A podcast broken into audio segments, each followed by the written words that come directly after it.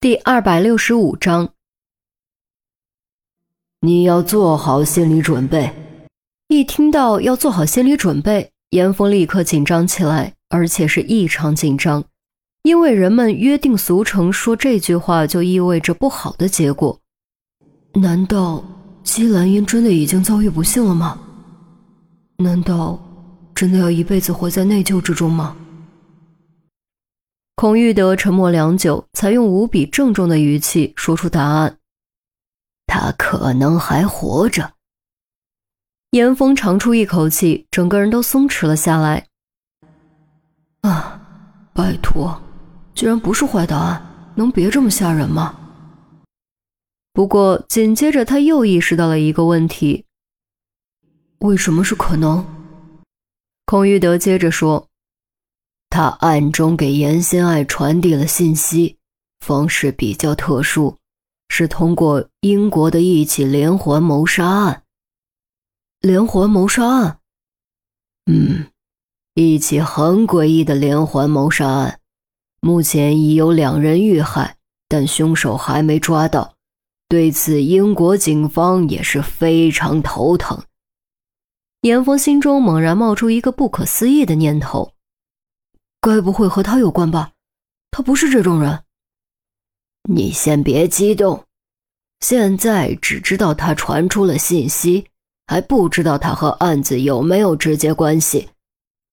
孔玉德说到这儿，突然话锋一转：“不过你也别忘了他的特长是什么。”姬兰英的特长是什么？写小说呗，准确的说，应该是写侦探小说。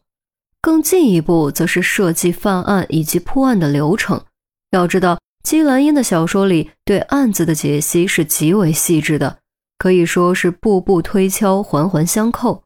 从这个角度考虑，完全可以在现实中设计真正的谋杀案。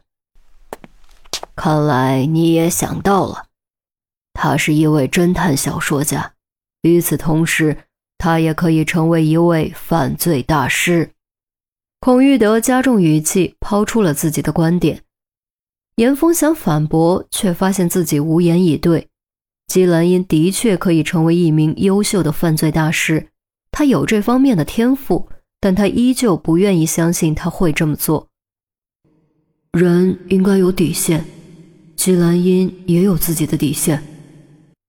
当然，目前一切都是猜测，还没有任何证据。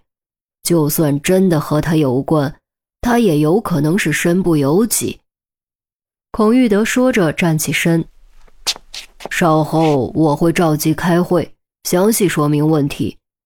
找你来，一方面是让你有个心理准备，另一方面，你父亲甄焕的事，我认为还是单独告诉你比较好。严峰点点头，表示明白。好了。回去吧，稍后会议室再见。严峰起身离开，关好门，站在门外。严峰闭上眼睛，缓缓吸气，缓缓呼气，好一阵才稍微平复激荡的心情。他是万万没想到，此行竟然有这么大的收获。不但父亲的死因突然间有了转机，季兰英的生死也突然间有了希望。对他来说，父亲的死因让他耿耿于怀十余年，季兰英的生死可能让他愧疚一生。现在虽然还没有板上钉钉，但仅仅是一线希望，就已经能让他感觉整个人都有了前进的动力。爸，我会让你瞑目的，季兰英，只要你还活着，我就一定会找到你，把你救出来。严峰用力握拳，眼中重新燃起熊熊斗志。会议室气氛严肃，除了于西全组，陈红、杜渊和钟离也在，所有人都在埋头签署保密条例。片刻后，签字完毕，孔玉德一一核对收好，清了清嗓子道：“嗯，好了，现在有什么想问的可以问了。”韩淼左右看了看，率先举手，语气明显有点不情愿。孔爵又要去英国，这一次又是为了什么牛鬼蛇神呢？别胡说！郑月赶紧用胳膊对了对韩淼，孔玉德倒是没生气，解释道：“大约二十年前，国际上出现了一个手段凶狠、残忍的杀手组织，其名‘死神的微笑’，简称 DSS。对此你们应该很陌生，毕竟你们那会儿还在上小学。陈红应该有点印象。”啊，知道的不多。我当时也是个新人，老陆应该知道的比较多。陈红颔首，陆明是前任支队长，当年就是陆明带的他。韩淼则嘀咕了一句：“哎呀，好中二的名字啊！”中二，知道他们的手段，你就不会这样想了。这个组织的行事风格极为高调。每次杀人都会给目标发一张印有死神微笑的卡片作为警告。孔玉德瞪了韩苗一眼：“我去，这么嚣张吗？”韩苗吐了吐舌头：“哎，这样的话，他们的成功率应该不高吧？毕竟目标提前知道了，可以躲到天涯海角去。”众人深以为然，却见孔玉德摇了摇头，面露严峻之色。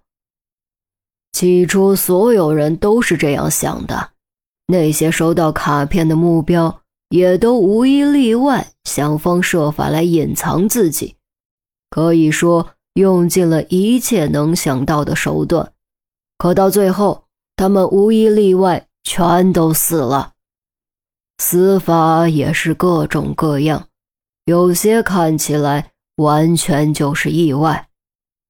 听闻此言，众人不禁面面相觑，都觉得非常不可思议。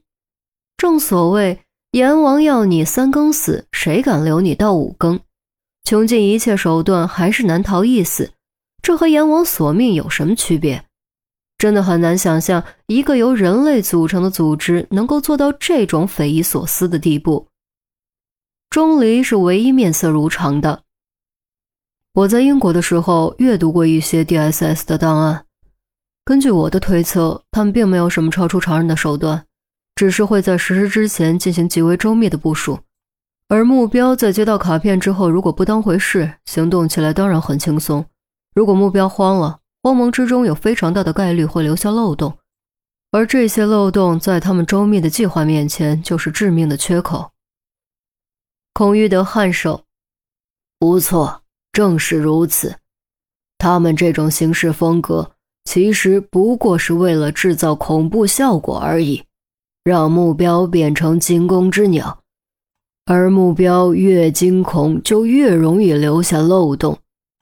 当一次又一次这种刺杀完成后，就会形成接卡必死的认知，客户量和收费也就随之上去了。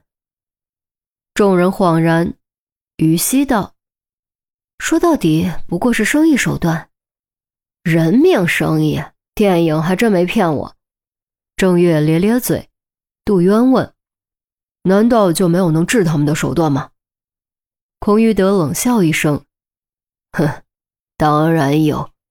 一开始这个组织只是在境外活动，不接境内的单子，后来竟然潜入境内执行任务。”